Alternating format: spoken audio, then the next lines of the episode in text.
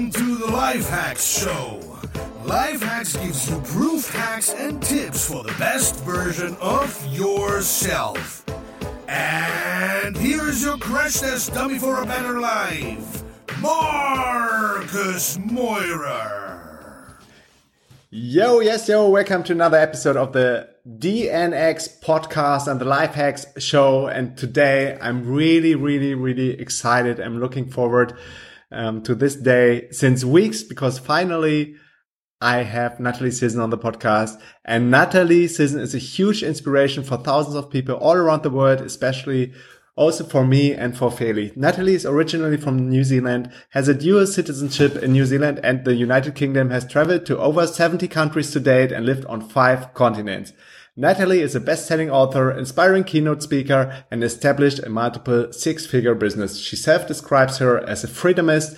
She believes that your business should allow you to live your ideal lifestyle, not take over it. Welcome to the show, my dear friend, Natalie. I'm so excited to be here finally. yeah, it's so great to hear you um, once again and to see you once again via Skype. I'm a little bit sad that you can't join us for DNX Lisbon this year because you have been on our stage already twice and you always rock the stage and rock the event.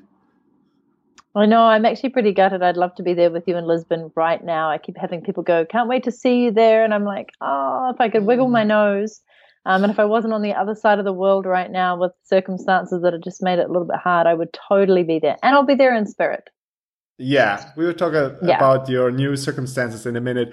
Um, but first, let us start with um, when did you start into the digital nomad lifestyle? Because you're one of like the legends in our world, in our microcosm. I feel like I've just been overtaken by all these young ones who are just all throwing themselves into the lifestyle. I started in 2010. I'm like wow. one of the, the originals back before there was no Uber and there wasn't an Airbnb, mm. uh, but it started pretty pretty quickly after that. And there weren't any of these wonderful things like DNX and co-workation and all these amazing things that now exist for people to be a digital nomad and do it with ease. So it just feels like, yeah, I was right right at the beginning of all that. It's hard to remember, but um, also there were no co-working or tropical co-working spaces at all, right? No, nothing actually. I mean, there were co-working spaces I probably discovered a few about three years in around the world. Um, uh-huh. Actually, one in Berlin, which I really loved, and a few in the US, but not as many as there are now. And none of these kind of like nomad cruises and crazy things with people traveling together for a whole year and uh, yeah. uh, places like Rome and stuff. It's just there's just so much that's out there now for people. Yeah, it's it's really hard to to believe for people who are starting out now, um, which circumstances and and yeah, what what what the word like when we started out, even for us, for Feli and me, five years ago, there were no Airbnbs all over the world. There were no Ubers. There were no co-working spaces. It was really hard to hustle in these hostels and people felt sorry for you sitting at the laptop all the time. How was it for you when you started out? Ah, you just gave me a flashback. I mean, I was trying not to do too many of the hostels, but you're right. You'd sit in a cafe. You'd get kind of like nudged on from a cafe if you sat there for too long. You'd, uh-huh. yeah, you'd be in hostels or hotels trying to lock into the terrible Wi-Fi that they had. it just mm-hmm. wasn't the same. Yeah. Usually, just hanging out in your hotel room, sweating because there was no air conditioning, and yeah, I just remember so many moments of going, I just want decent internet, and I just want a place where I can be with other people who get what I'm doing and don't look at me strangely. Mm-hmm. I know for many people back then in these days, there was also not really a community of like-minded digital nomads who, who could exchange and ping ideas and exchange the best workarounds and hacks how to get like the best uh, visa conditions or the best internet Wi-Fi. And I know many people struggled with loneliness on the road. How did you tackle this topic? Yeah, it's a great question. I'm so glad that you guys have come along to create that community and other people too. Um, I it's a really good question. I'm trying to think back to how I tackled it. Mm-hmm. I, think that's why I built my community really, because yeah. even though they weren't necessarily doing what I was doing yet, I felt like in being able to share my story and give them tips and tactics, it was almost like I was helping them to do what I was doing so they could come and join me. Um, and then I think just reaching out to other people when you were on the road and meeting them, you'd be like, oh, you kind of do what I do, or we're, we're both trying to build businesses from anywhere. Um, latch onto those people. And I think I made the most of masterminds while I was there. So I started mm. just connecting with people and actually making masterminds. You having a wow. drink of water there? yeah, yeah, yeah, um, yeah. Good to hear. So yeah, you, I could, but you're right. I think it was just a matter of it felt isolated sometimes, but that's why I connected with and built a community online so that I could, as I said, share those experiences and start to connect into other people. And then people come out of the woodwork, and it became a little bit more common in the scheme of things. It's still not really that common, but it is within the community of people who live and breathe it. Mm-hmm. And back then in these times, um, who were the people who were inspiring you or who introduced you to the concept of the masterminding already in 2010? Uh, oh, you know what? I actually think it was from reading Napoleon Hill's Think and Grow Rich because he mm. actually does kind of talk about the power of a mastermind or the meeting of minds and all the people that he got to interview for that book. Um, and then I was working with Natalie MacNeil at that point, her and I had sort of gone into business together doing Women Entrepreneurs Mastermind, and we called it We Mastermind, and we started that in 2011. So we're pretty early on with it. And then we would actually run masterminds with our awesome women entrepreneurs. And then at the same time as that, I had met some people that I was doing that online with, just people that I'd met at conferences early on in my my business career and just said, mm-hmm. look, would you mind meeting up and talking? So I kind of think it just evolved from like we put it together and then I read more about how to run a mastermind and just went from there really. Yeah, now it all sounds very easy and very straightforward, but I'm sure you also had some some uh, struggles and some challenges to take. How was it when you when you broke out of the corporate world. So maybe take us to the time when you were, I don't know, I think you were working as a lawyer, right?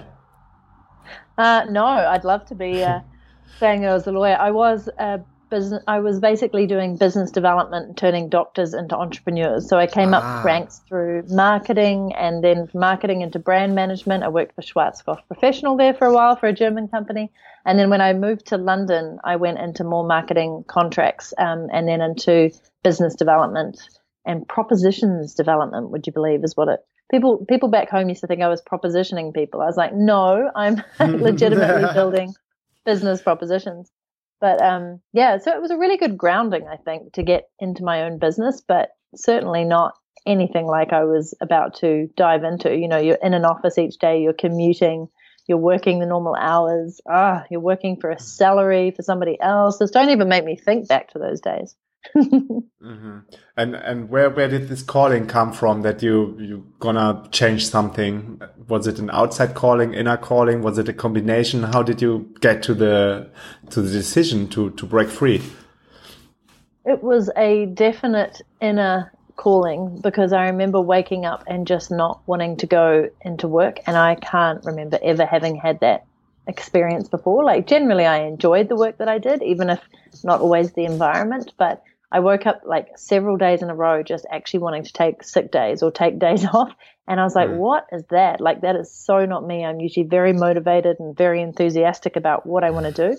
Um, I and I, it was, and it was just soul sucking. Um, and so I just listened to my, like, I really listened to my gut and to my heart. And I was like, you can't, you can't endure a week more of this, let alone two weeks. Most people will stick around in something like that for a year or more um, or even longer. They're just kind of like, no, I need the stability and I need the money. And I was like, well, I probably need those things, but I'll be damned if I'm going to stick around here and let them beat me down into submission when I could be doing my own thing. So I think it was just this absolute desire not to be stuck in something that was making me unhappy, um, and and taking action on that almost immediately. So I was out of there within a month. Um, quit quit my job after not even a year. I just had a promotion. I, I was re- earning really good money, Marcus, and it was a really good position on paper. But the reality of it I was can imagine. Mm-hmm. office politics and being stifled mm. with innovation and not being able to do what they brought me in to do. So that's why I decided to just head off to Canada and play ultimate frisbee and start my own thing. yeah, you, are doing so many things. So um, back then, in these times, you were based in UK, right? I was, yeah. So I was living in London. Okay, so also the, Europe. the cost of living were probably very high. So even you so have a big high. salary, it's it's all most of the money yeah. is taken away from the rent and all this stuff. Exactly. You do. You always feel poor. I think, unless mm. you're mm-hmm. earning like mega millions, but you always feel poor in London. Yeah. Even though and, I love uh, it as a city. And when you started out, did you already have a plan? Um, did you already have the knowledge to to um, be self-employed and to, to make your own living or did you already build something on the side while being employed or how, how did you what were the first action steps did, I definitely didn't have a plan, Marcus, but I did, looking back, have knowledge that I didn't even realize was going to come in handy. So, no, my only plan was get yourself to Vancouver, Canada, play the World Championship Ultimate Frisbee, and then figure out how to start your own business. And the only idea that I'd come up with, to be honest, was I wonder if I could be a consultant and go into corporations and mm-hmm. teach them about health and wellness so that their employees are more happy, not miserable, and they'll have sense. better retention rates, um, mm-hmm. fewer sick days. I was really just kind of calling on my own experience, but I didn't mm-hmm. have any experience in that apart from I have a certificate in fitness management and like no background apart from helping people or advising them. So uh, I was just lucky that I went to a lot of networking events in the tech scene and ended up meeting a co-founder who, well, we became co-founders together because I said, here's my background skills. And he was mm-hmm. like, that's pretty much what I need. In fact, I said, I'm a homeless, unemployed bum with great skills in marketing and business development. And he said, we should talk. It literally was the conversation we had. So I was pretty lucky that my, my terrible attempt at marketing myself actually came off with starting a business and a, and a Facebook application business as well. Wow. And back then on the conferences, were there already also um, lots of women uh, who were entrepreneur or women, or um, did it only change in the last years? And I think there's still some, yeah, some some gaps to close. We definitely were the minor party at every conference that I went to, and I'm talking about women in general. So it was pretty much, especially when we went to things like the PayPal conference, it was hmm. just like 97% men. And I remember one time we, we actually decided to hire a booth at one of the conferences, even though we were a startup and we had really very little money. We decided to spend it on a booth so that we could get front prime action and people were coming over to see a demo of our app fundraiser. And I was there and I was like, you know, had my jacket on and skirt or whatever. And somebody I think the most people who came up to me thought I was like a booth babe because every mm. other woman who was there was hired to just basically wear a t-shirt and mm. um, be really friendly and, and walk around. And I was like, no, no, I'm the co-founder of this company and let me show you how to use our app. yeah, it was tough back then, which is partly where Woman's World, which is now Suitcase Entrepreneur, came out of because I wanted to talk about people and I wanted to talk, sorry, I wanted to talk to other women mm-hmm. entrepreneurs say, how are you successful? How can you succeed? Here's some examples that I've had. Here's what I'm doing. And that's when I started interviewing women entrepreneurs, um, particularly in tech, but just women entrepreneurs in general about how they were succeeding and, and what they did. And that's where it all started from. Yeah, it's such a strong brand, um, Suitcase Entrepreneur. How did you came up with the idea of calling it Suitcase Entrepreneur? Because about a year after traveling and living out of my suitcase, I went to another conference, and uh, I was. Mm-hmm. Everybody always asks you the same questions, don't they? Where are you from? What do you do? And I was mm. like, well, I'm from New Zealand. No, yeah, where are you from and what do you do? So I'd be like, I'm from New Zealand, but right now I live out of my suitcase. And then what do I do? You know, I help. I was basically just trying to inspire entrepreneurs at that point. I was still a little lost myself. And mm. everybody was like, You live out of a suitcase? And it was just this really interesting point of difference. And at this conference, somebody was like, Oh, so you're like a traveling entrepreneur? And I was like, Yeah, I am. And he's like, You're like a suitcase entrepreneur. I was like, oh, you know, when you have those light bulb moments, I was like, That's yeah. it. That's what that's it. And he said, Go and buy the domain. And I did, like after the conference that night in the hotel room. And it was really helpful because that solidified everything that I did. Not not that you have to be mm-hmm. living out of a suitcase, but it meant mobility and packing mm-hmm. up and going light and being minimalist and running, you know, running your business from anywhere was ultimately what it was was all about. Yeah. And you were just talking about playing the Ultimate Frisbee Championship, and I know that mm-hmm. you have been also competing on stage. I think in, in bodybuilding or fitness um, class, shaping your body. Um, it was ages ago now. That's like, do you know that's 13 years ago now, or almost, almost? I can't believe it. I might have to do it really, again. Really, really. I think I think when you Google for for yourself and uh, the Google picture search, you, still find some pictures from you competing on the stage. It's funny. It's it's cool and it's very inspiring because you you're so ambitious on, on different kinds levels or, or of your life and, and the whole holistic approach of life. You're always like a, a high achiever, a, a, top performer. Was it always the case that when you start to do something, you're like trying to get the best in the world in doing something? Is that what you think? I don't know if I yeah. do that. I'm just, I'm just ambitious, I guess, and I just set high, uh, high expectations for myself. And to be fair of everybody around me, I just think that we're all capable of doing so much more. And so mm-hmm. I just I don't know. I just push myself and I test myself and I I go I go for it. But it doesn't feel like I'm really striving to to be anybody special. I just love putting things into action and doing my best at them. Just um, pushing the boundaries and getting out of your comfort zone. Yeah, and I think I've mellowed a lot in that. Like I found a lot of inner peace in my new sort of setup, which we're going to talk about. But um, I don't know what's caused it actually because my family are pretty relaxed and chilled and I just I don't know. I just love taking life by the horns and just running with it. And you yeah. might as well live life to the full. So yeah. Yeah. Yeah, this is this is what to be honest what really inspires me and Feli about you that you're really really hardworking, hustling, but but still in inner peace, in balance, always smiling and a good mood and you're such a force of nature when it also comes to business. You're writing books you're doing online courses you started a huge community platform um, you're doing your podcast you're doing videos interviews you have lots of media coverage then you got into property investing. How do you manage your time and how do you manage all these stuff it doesn't feel like a lot of stuff to me. I think it probably looks like it to other people. But my sister said to me a few weeks ago, Nat, you're not really like other people. You can, you can fit a lot more in one day. I love fitting yeah. a lot in one day, and it doesn't feel busy. It feels fulfilling.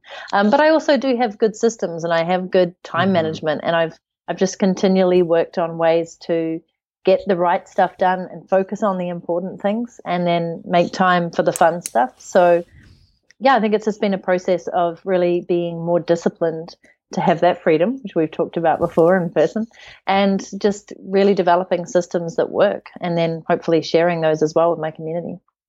Mm-hmm. What are these systems for, for example? They'd be giving it all away. No, uh, well, for example, I, I, my whole team and I work on Slack, Asana, and Google Drive, which is not uncommon for a lot of other people to use, but I think it's how you use them, you know. So in Asana, we're very, um, I guess, disciplined once again about how we create tasks, who we share them with, how we create mm-hmm. subtasks, where we link to things like Google Docs, um, who we put on as followers and tag. And we just got good standard operating procedures. We have ways of doing each thing. And I always try to communicate with new team members about how we how we use all these tools so that we're more efficient. And I, I, always try to mentor and coach people through them as well, because I think a lot of people get caught up in using way too many things rather than just keeping it simple. That's mm. one of mm. them. Um, and another one that I'm sure you use too, but I'm a huge fan of Pomodoros and doing 25 minutes on and then, mm. you know, a mm. couple of minutes break. And I'm currently loving the Toggl app, which is basically just a timekeeping app that tracks your time, but it's fascinating to see where your time goes. And I've set up the projects in my life, business and personal, and I track everything. Like it's just easy to just hit the play button and then put in what uh-huh. I'm doing. And at the end of the week, I get a report on exactly where my time's gone. And after a while, you really start to be able to see where you're being effective and where you're procrastinating. And it just makes it easier to, to manage things and get a much better handle on where your time is going. That's really interesting. Thanks for sharing. And I will put all the tools and uh, links you were mentioning uh, into the show notes of this podcast. Um, one thing you were mentioning is, is um, the SOPs. So maybe you can talk a little bit more about a standardized operating procedure and how it helped you to set up your systems. Oh, sorry. Can you repeat that? you were talking about SOPs, right? Or did I did mm. I get hmm. you wrong? Yes. Yeah, I call them sexy operating procedures, but, the, the, but the name is standard operating procedures, yeah, which sounds normally. a bit to me. yeah, it is. Um, because this was yeah, also a big game game changer for us in our business, and so maybe you can you can just introduce it to to the listeners how how powerful this could be if you set it up properly and do the work and and always keep yeah. it updated. Well, what I think it is in the most simplified version is literally a step by step procedure on how to do this one important thing um, that you do almost daily or all the time.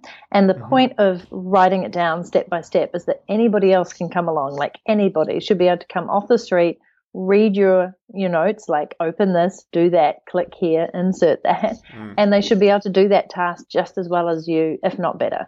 And i'm not talking about for every task like relationship building etc sometimes that has to be you. But for tasks that you do all the time like editing and formatting blog posts like what you're doing with the podcast here. So after you've recorded this in my in my world after i've recorded an audio i don't touch it again. It goes off to my podcast editor. It then goes to my assistant to actually format and edit and transcribe it. And i just check it off before it gets published. And that's because we've got a really good standard operating procedure where everybody knows their little part that they're playing to make that come off. And it sounds like a lot of work up front but as you know marcus once you've done it once it's really easy. You get kind of a template going and you just can record your screen, which is what I often do to do it even more quickly. So I just talk for about two minutes, talk people through what I'm doing on the screen, and then I get my team to actually transcribe it and put it in their own words and create the document, which is like another step ahead of what other people do. Um, and another cool tool while we're talking about it that I've just been introduced to and I love is called Loom. So not Zoom, the webinar meeting platform, but Loom, L O O M, mm-hmm. is basically just a recording screen share app, but it's right there in your Gmail or on your browser. So mm. I could mm. send you an, I could start an email to you now. I could hit Loom. I would record a video of my screen and what I'm doing, and then it would actually just insert it straight into the email and send it to you. So you don't have to go cool. into Google Drive or Dropbox. It's really cool. Cool. So things like that just are being built all the time, and without going nuts on lots of tools, it's just picking and choosing the ones that save you the most time and working with what you're doing. Cool. Thanks for sharing. And I also want to add to to the Pomodoro technique, which I also really adore and, and use on a daily basis is um, when I do my Pomodoros, like 25 minutes in a row, then five minute break, 25 minutes, and then at a certain time, a longer break, like 10 minutes. I also listen to binaural sounds mm-hmm. um, from the app brain.fm. And this is really, really cool. So if you have the chance, um, everybody who's listening or you, Natalie, um, check it out. It really helped me to get also into another level of flow when working. It's called brain.fm. Awesome. Thank you. You're welcome. So what drives you? What is your why? Why are you doing what you're doing every day? That's a great question. Um, well, my main mission is to help a million entrepreneurs create freedom in business and adventure in life by 2020, which is coming up sooner than I think. And mm-hmm. and how I sort of mention a million is is my reach. Like, who am I reaching? Is it through my podcast, through my videos, through my book, um, and who's telling their friends about the work that I'm doing? So sometimes some of that's just you can't even calculate it, but the point would be to be able to say that I can turn around in many years from now and say, you know what, I helped several hundred, if not several thousand, if not tens of thousands, hopefully to make a step in the direction of having more freedom in their life. So, what drives me really is actually continually improving on understanding what freedom is and also how to incorporate more of it into my day and my life, and also how to help other people have more of it themselves. Mm. That's it. That that's a big why. that's a big why. Um, and talking talking about your systems and, and your teams, um, there's one one question um, which still my my head. You were mentioning your team. How did it happen that you? When did you start to build your team? And how many people are now on your team? And do they all work fully remote? And what are the special challenges of having a remote team? Yeah, I started with my first team member in 2012, about three weeks before I went on an epic bicycle ride down Africa, realizing that I was going to be offline for about two months, cycling six and a half thousand Ks, and thinking maybe, just maybe, I needed somebody on my team to be to be there. Um, so I hired my virtual assistant through what is now Upwork, and um, she was based in India at the time. Her name is Margaret, and she's been great. She stayed with me mm-hmm. for about two years in my business, and mm-hmm. um, and then went off to actually do volunteer work for women entrepreneurs, which I thought was awesome. But she basically just kept the customer service up at the other end. Everything else I had scheduled out, like my blog posts, um, my products were all, you know, basically available to buy online automatically. So that was brilliant. And I think it just was really just having somebody to just make sure the admin and the emails behind the scene were getting answered. But the rest of it, I'd pretty much geared up for, and I'd said, you know, I'm going to be offline, follow my journey, but don't expect me to get in touch. My coaching clients, I'd said we're having a two month break, and they were all totally good with that. And I think so long as you communicate stuff in your business, people are always mm. going to be able to respect your timelines and your boundaries, especially digital nomads who are often offline on a plane in mm. a Wi-Fi Wi-Fi free zone. Um, so that was my first hire, and then I didn't take anybody else on actually for for several months, if not six months or more. And then I hired like a website designer contractor, mm-hmm. um, and then it kind of rolled in from there. So at no point have I ever had a full time employee. I have about five to six. Um, part timers on my team. They're all contractors. They all have their own business or they all freelance. Um, and they work between sort of 5 to 15, 20 hours a week for me. My virtual assistant Angeline now is great and she probably works the most hours, but it's never really more than that. I have a podcast editor, um, a WordPress sort of guru. Uh, I have mm-hmm. a designer who's actually based in one. Lisbon. Yeah, yeah. my designer nice. is based in Lisbon actually, Philippe. He and he came to me through an email he just was emailed me right at the start of my business actually and said, I really love your work. If you ever want me to design a logo, I'd love to do it for you for free. And then I ended up hiring him and he's been with me ever since. Um, That's so cool. Yeah? This is the approach it you is have to so do. cool. Uh, yeah. And I just every so often bring on people for launches. Um, so I've got a Facebook ads guy right now that I'm working with. I've had a sales funnel person in before. Even though I love sales funnels, it's always good to get external help and a perspective. And so I just bring people on when I need them. Um, got an SEO specialist right now doing some work behind the scenes. Nice. Yeah, and I actually look back on it. I've had a bunch of people over my time, and some of those roles worked out, and some of them didn't. And a lot of it was testing and figuring it all out. Um, and I'm actually about to run a a, Freedom Lab, which is like a 30 day incubator where I'm going to take people through making your first hire and building a dream team. Because I still think it's so important for people to mm. delegate and to get get out of their business and start working in it and start working on it. Just becomes so much more fun when you get to do that.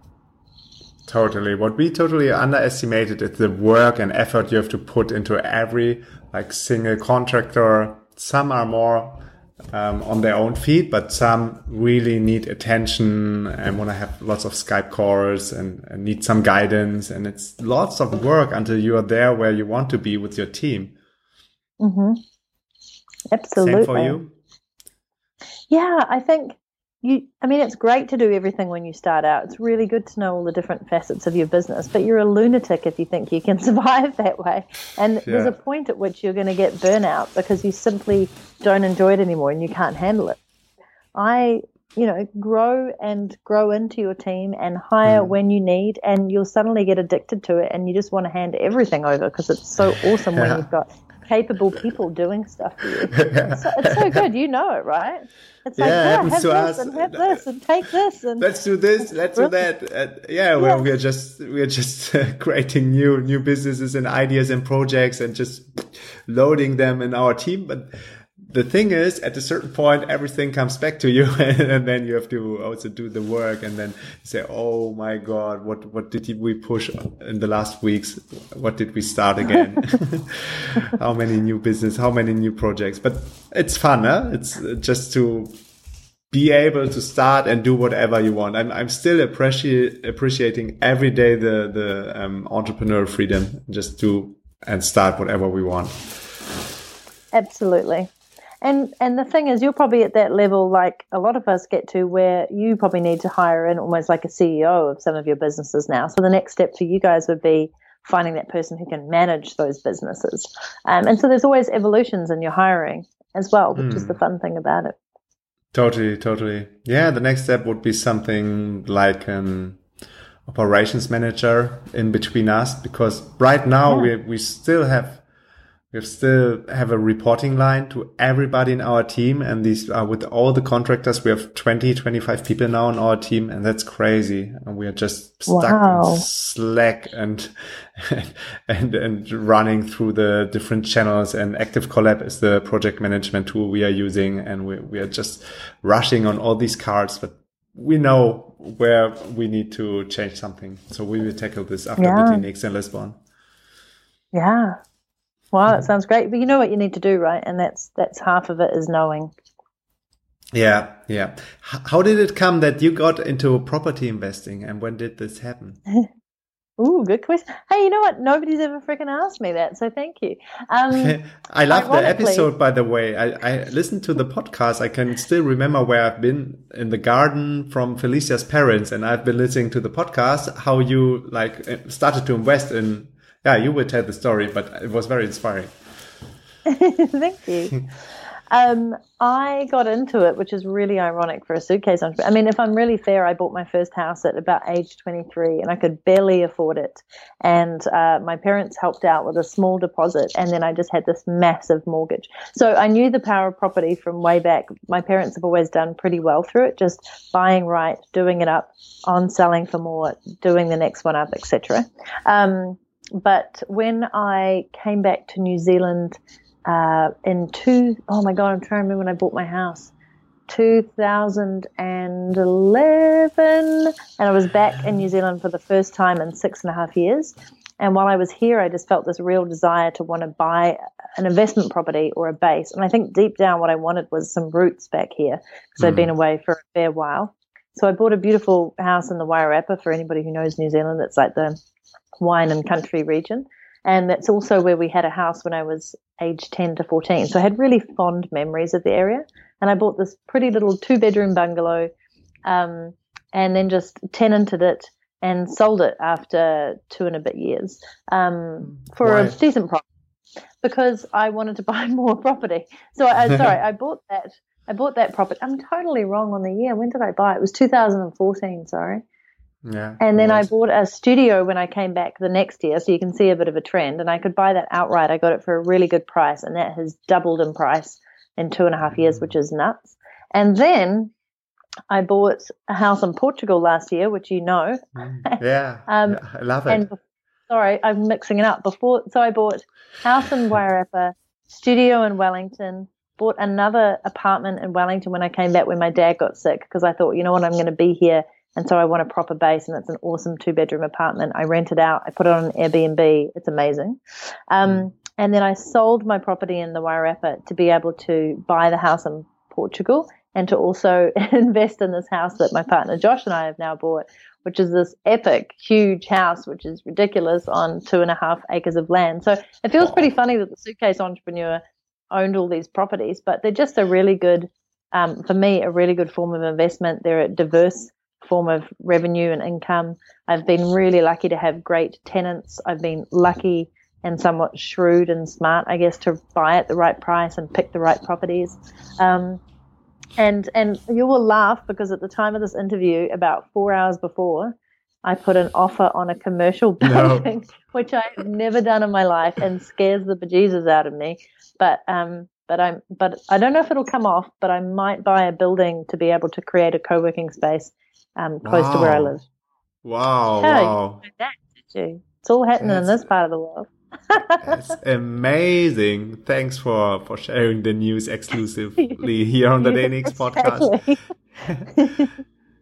do do you have yeah. some some tips and tactics for people who are also willing to to invest in properties and don't know, for example, how much of the money they should have like in their own wallets and how much you you can you can uh, yeah how much you can cover with a mor- mortgage or something?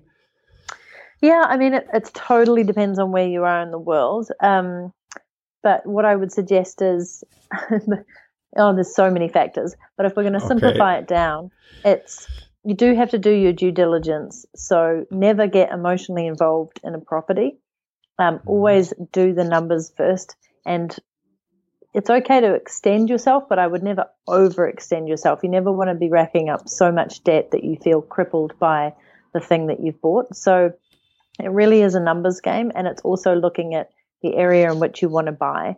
Um, is it growing? Is there growth in the economy?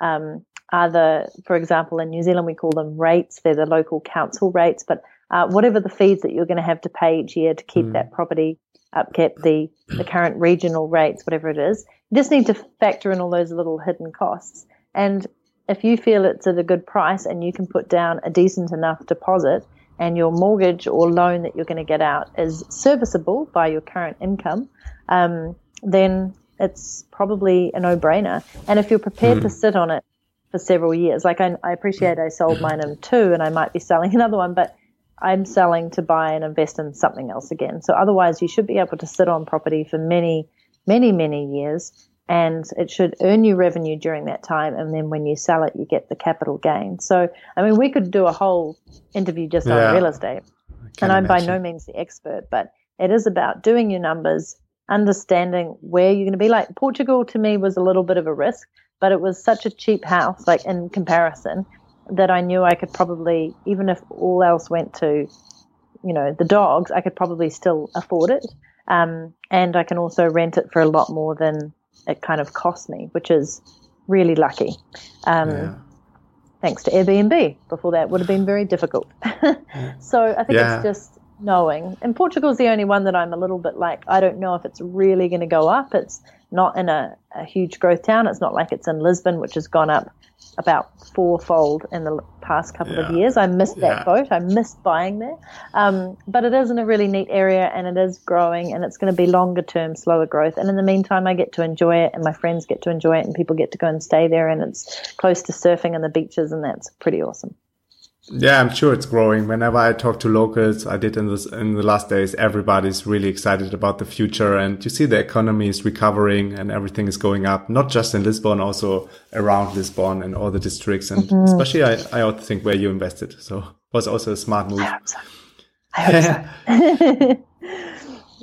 um now I forgot my question. Which ah okay, I got it back. Would you say that um, investing in your properties, you you also sold some already? You you told me just um, mm. was a bigger leverage than scaling your business. I think it, you know, I think business? it is, but my business has allowed me to buy them. So, you know, as potentially people can understand from this interview, I was a tax free nomad for many years, which is extraordinarily awesome. Um, when you are traveling the world and you have no base and you're not earning income in that country through a company, you can pretty much earn income without having to pay tax. Um, so or I got to a certain traveling, point. Huh? Exactly, and I wasn't a resident of any country anymore for that time. So that really helped me to save up money very quickly because when you live out of a suitcase, you don't buy stuff, and I certainly didn't buy things for any, you know, unnecessary reason. And traveling can be quite cheap. Um, and so I was just saving up money and my business is doing really well. And, and so I just put that straight into property, which was incredibly lucky to be able to have that much capital. Um, so I think it's just about, you know, it is about timing and using it. So thanks to my business and the income that was coming in, I was able to invest in real estate, which is now returning, you know, a lot more and should over the long run. But but businesses like perpetual revenue that you can can go up and down depending on what you're doing and real estate yeah. should stay pretty pretty steady growth, but incrementally over a longer time. So it's just, I think it's just being really mindful about your income streams and looking for a mix of different revenues that doesn't leave you stranded if something happens. All right. And now we are coming to one of the most exciting parts of the interview. What happened in 2017? what changed in your life? um, just a little bit. So we haven't even caught up on this, but I've basically flipped my life about 180 degrees. I went from mm. basic actually coming back from Portugal. Uh, yeah. I left there at the end of November, early December, uh, came back for Christmas in New Zealand, and then kind of got together with this wonderful man. We decided to buy an amazing house. Yeah. Yeah. How how did this happen? Because um, just what I, I could see from from the distance is it all changed really really quickly. Did you know Josh uh, before, or was it just about actually. this man, or why why no, did the change happen so a, quickly? It's a great question. It was a combination of things. I met Josh in February of last year, so okay. I had actually met him at a conference brief, like for 30 seconds. We'd followed up and caught up a few times, and then we just, yeah, when we started dating, it was pretty quick. But that's mainly because I, in a week's time after we actually got together and had our first date, I was heading off to London to speak at um, TEDx. So we had mm. basically this really fun, intense week, and then I kind of got on a plane and thought, well, is that it? Like so many, you know, times of yeah. traveling. But he actually came over to travel and see me in Lisbon and came to my retreat and and then we sort of split away and then came back and split away. And when I finally came back to New Zealand and he came back as well, uh, we decided to make a go of it. And then just a couple of months later, because you know how I like to take action, uh, yeah. we decided to buy this amazing property because I was like, well, if we're gonna, if I'm gonna be based in New Zealand, might as well just live the lifestyle that I want here. Um, and that involves land and having a puppy finally and chickens again mm. and a beautiful place yeah. to invite our friends and our family. And I really did think, you know, if I'm going to not travel as much as I did before, then I want a place that people can travel to see me and I can welcome them into my home like they've welcomed me into theirs. Yes. So that you know you've got an open invite. You and Feli have got an open invite here. Oh, thank and you so we much. want to run retreats here, and we could do a little mini DNX.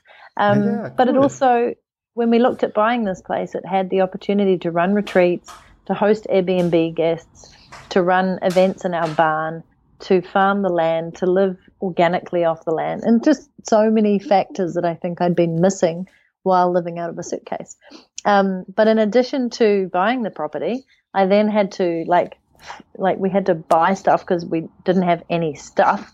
Um, both of us were quite nomadic, and on top of that, I got a puppy in the first 10 days. We got chickens within the first week. Oh. And I decided to go on a business sabbatical. So I can't, like, every single piece of my identity flew out the window because I didn't have my business, you know, day in, day yeah. out to keep me funded. Yeah. I had this puppy that was like a child, even though she's amazing. We had this massive house, and I wasn't used to being isolated in a house.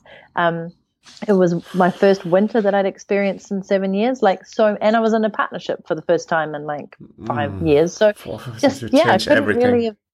Yeah, it was maybe a little much. I'm not going to yeah. lie, it was a little much. I think, and I really okay. had to work through my identity and am I still a mm. suitcase entrepreneur and mm. what does this all mean? And I think it was good to sort of dwell in those places and just really take time off and slow down and go huh, like what am I all about and what is my vision and what do I want to do and what happens mm. when you you flip your life 180. So it was really it was tough, but it was also a very good time for me. Mm, I can imagine. I think was also very insightful and very, yeah, um, a new experience seeing all your nomadic friends posting the pictures from all over the world and you being exactly like more or less stuck in this house. So what were your learnings about how you identify yourself. That was pretty weird. I'm not going to lie. Um, what I but it was funny though because when I'd see like photos of you guys or other friends, I'd be like, oh, that looks really great. Um, I wish I could wiggle my nose and just be with them for just a day and then be back here. And that was really interesting to me is that I ultimately wanted to be right where I was.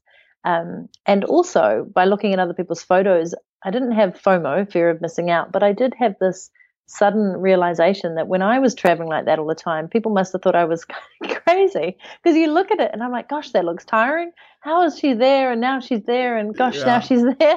Um, so it just kind of was a bit like looking back at the former me. Not that I'm never going to travel again by any means. I'm off to Australia in a day, but um, Yeah. yeah, just it was really odd. It was just like looking out from the outside at Hmm. all these years that I'd spent doing that and just going, wow, that's a pretty crazy lifestyle. Like, how did you do that?